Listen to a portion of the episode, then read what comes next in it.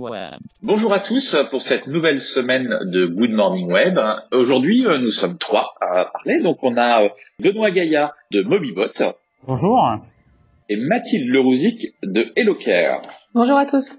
Alors aujourd'hui, euh, Mathilde, c'est une invitée un petit peu spéciale. Elle n'intervient pas d'habitude sur notre podcast, mais on a un petit sujet où elle est vraiment en plein dedans et elle va vraiment nous éclairer. Je pense surtout que euh, Benoît et moi, on n'est pas des spécialistes. Donc, euh, euh, on, a voulu rebondir sur fin de semaine dernière. Donc, il y avait une, petite annonce de, de, Doctolib qui annonçait qu'ils allaient se lancer dans la téléconsultation. On a trouvé que c'était un sujet intéressant, d'autant plus que c'est quelque chose qui vient d'être ouvert. Le remboursement des téléconsultations a été ouvert le 15 septembre, si je dis pas de bêtises. voilà, tu vois, j'ai bien préparé mon dossier. Et, et, en fait, c'est euh, c'est quelque chose qui a été annoncé par le gouvernement euh, en, en, en, début de, de l'été. Euh, Mathilde, bah, tu peux peut-être te présenter et puis euh, et puis présenter euh, Elocare en même temps. Oui, donc euh, bah, moi je suis euh, une start-upeuse euh, éprouvée, on va dire. C'est Locar, c'est ma troisième société. j'ai rejoint un médecin généraliste qui avait l'idée, enfin qui voulait pouvoir faire des consultations en vidéo avec ses patients, et on a monté une application mobile qui permet de joindre un médecin immédiatement, jour et nuit en fait. Hein. On est ouvert 7 jours sur 7. Quand on s'est lancé, on s'est lancé sur un mode plutôt privé, c'est-à-dire soit c'est le l'utilisateur qui paye le, qui paye le, la consultation, soit c'est des mutuelles qui, qui financent. Et la bonne nouvelle pour nous, et comme tous les acteurs du secteur, c'est cette annonce euh, qui, a pris tout le monde de court en début d'été, disant les téléconsultations sont remboursées pour tous les Français. C'est vrai, ça a pris court. En fait, c'était pas prévu. C'était, nous on l'avait envisagé, mais on l'avait envisagé d'ici deux trois ans, c'est-à-dire qu'on s'était dit que le marché était pas prêt, que la sécurité sociale n'allait pas rajouter en fait euh, des frais supplémentaires par rapport à ce qu'il pouvait avoir. Et c'est vrai que les négociations sont allées hyper vite. Alors je pense que ça allait très vite aussi parce que l'usage s'est développé grâce aux mutuelles qui ont financé et qu'il a fallu réorienter un petit peu les choses de manière à pas développer une médecine privée en France. Alors moi j'ai une petite question, Mathilde. Euh, téléconsultation, euh, ça, veut dire consulter un médecin à distance, mais est-ce qu'il y a des spécificités? Qu'est-ce qui, qu'est-ce qu'on entend exactement par, par ça euh, et, dans quel cas ce serait applicable aujourd'hui en tout cas? Et Alors, jusqu'où on peut aller du coup? Parce qu'il y a une limite forcément au truc. Alors déjà, il y a une condition qui a été posée, c'est qu'il faut absolument que ça soit en vidéo. Pourquoi la vidéo Parce que le fait de voir, de se voir, en fait, ça permet d'abord un échange de meilleure qualité, et puis surtout, ça permet de pouvoir voir le patient, éventuellement de lui demander euh, d'appuyer quelque part, de zoomer sur euh, sur un endroit de la peau, parce que on a une problématique quand on fait une téléconsultation, c'est qu'il n'y a pas d'examen clinique, et euh, du coup, il n'y a pas de prise de mesure type tension, etc.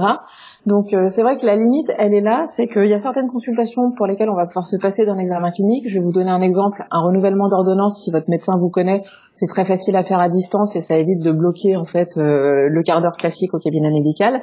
En revanche, dès lors que euh, il faut aller un petit peu plus loin, on est obligé de renvoyer les gens dans un dans un cabinet médical. Moi, je m'aperçois, nous, ça fait 18 mois hein, qu'on répond à des demandes de téléconsultation.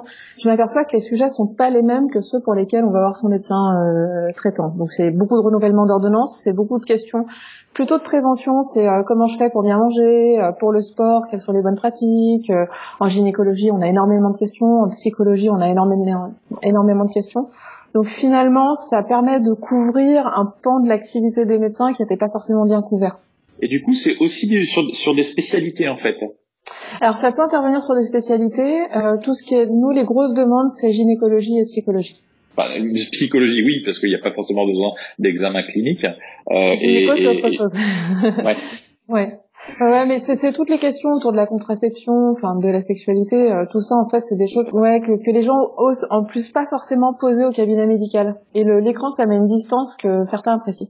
Et est-ce que du coup toi t'as remarqué qu'il y avait peut-être euh, plus de plus de demandes? Est-ce que finalement c'est c'est quoi? C'est une meilleure couverture médicale parce qu'on ose plus poser des questions? Est-ce que c'est plus de temps gagné pour le, le médecin? C'est quoi l'avantage d'après toi alors, le, pour moi, le, le premier avantage, c'est le fait de raccourcir le délai avant de voir un médecin. Ça, c'est, euh, on peut être soit dans l'immédiat, nous on travaille sur du temps réel, en deux minutes, euh, on arrive à connecter un médecin avec un patient. Euh, mais il y a aussi le fait de pouvoir s'adapter au nouveau mode de vie de tout le monde, c'est-à-dire que quand on sort du travail à 20 h il n'y a pas de médecin disponible. Les médecins, de toute façon, ils ont des salles d'attente qui sont pleines à craquer. Et en fait, ça permet de, de faire une petite pondération. Une téléconsultation, c'est plus court qu'une consultation au cabinet médical. Ça dure en moyenne 6-8 minutes contre 15 minutes au cabinet. Parce qu'il y a plus tout l'administratif, il n'y a pas le moment où on se déshabille, etc. Donc ça équilibre un petit peu le là, le temps et ça permet euh, ça permet une première prise en charge, on va dire.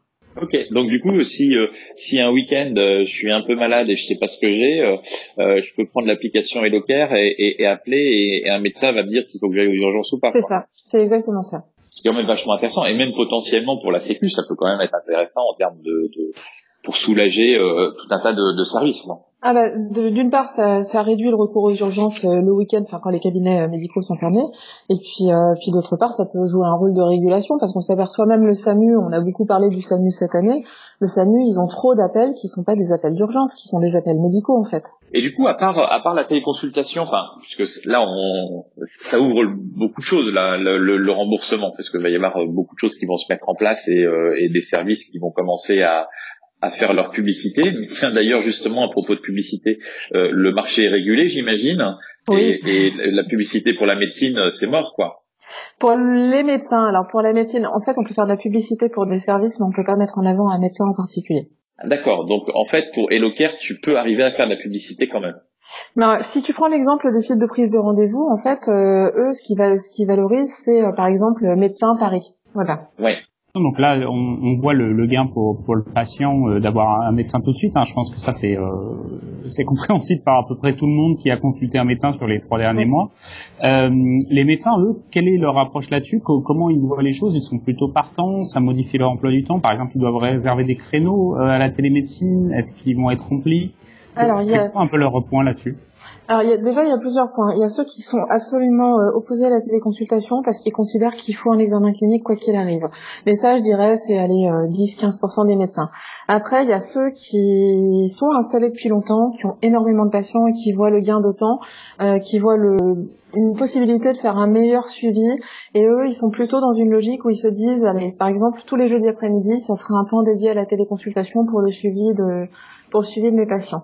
Après, je pense qu'ils sont tous un petit peu circonspects sur un point, c'est qu'ils ont très peur que leurs responsabilités soient engagées et de pas faire suffisamment en termes de, de service médical. Donc là-dessus, il y a un usage à créer, il y a des formations aussi à faire parce que, la mine de rien, euh, c'est un nouvel usage de la médecine.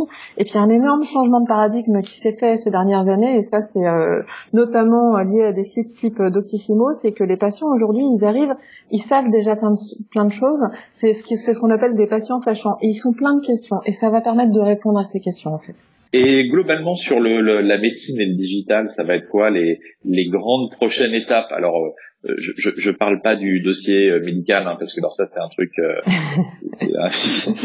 on s'en sortira un jour. C'est une arlésienne ouais un peu carrément quoi. Euh, mais à part ça les, les, les, les grandes étapes euh, les, les trucs qu'on attend euh, je sais pas on parle de l'intelligence artificielle mais ça c'est ouais il y a un vrai sujet sur l'intelligence artificielle. C'est pas pour remplacer le médecin. Pour moi ça doit venir en aide du médecin. Et je pense que l'intelligence artificielle doit faire de l'aide au diagnostic notamment et de l'aide au suivi. Et c'est là qu'on peut faire intervenir les objets connectés. Aujourd'hui, en santé, il y a des objets connectés qui existent, mais c'est pas forcément bien appréhendé. Et puis les données, elles sont collectées, mais on ne sait plus quoi en faire après. Euh, là, je pense qu'il va y avoir un gros mouvement. Et d'ailleurs, la dernière euh, Watch euh, Apple, Watch, hyper orientée santé, avec une détection des chutes, avec des électrocardiogrammes, et on arrive à un niveau de précision qui est franchement épatant. Et je pense que petit à petit, ça va être intégré dans le suivi des personnes et dans l'amélioration du diagnostic. Tu, tu, penses que dans quelques années, par exemple, on aura des, des, cabinets un peu autonomes où on a, on va dedans, on s'assoit et on a euh, un médecin qui est à l'autre bout du monde et euh, qui, nous, qui nous fait les consultes. Alors oui, ça existe déjà, il y a déjà des cabines qui existent comme ça, ça fonctionne relativement bien, mais plus que ça, je pense qu'on sera tous euh, munis d'objets qui vont prendre un certain nombre de mesures de manière régulière et nous alerter quand il y a un problème de santé. Mais c'est vrai que l'Apple Watch est complètement parti là-dedans. Hein. Et même moi, une fois, ça m'est arrivé. En fait, euh, j'étais malade, euh, rien de spécial, mais euh, du coup, elle, m'a détecté un rythme cardiaque trop élevé pour le repos. Et elle m'a fait afficher une alerte, etc. J'en ai discuté avec mon médecin. Elle m'a dit oui, oui, ça arrive. Effectivement, quand on est malade, machin, on, on, on a le cœur qui s'emballe un peu de temps en temps. Quoi. C'est assez marrant. Bah, c'est le, c'est très précis en fait, c'est ça qui, qui, est vraiment étonné, étonnant pardon. Et sinon alors il y a un autre sujet moi qui m'intéresse beaucoup, c'est euh, le, les usages qu'on peut faire de la blockchain en santé et notamment tu parlais de, de dossier médical euh, tout à l'heure, notamment pouvoir certifier que l'information est fiable dans le dossier médical et pouvoir faire débloquer un dossier médical.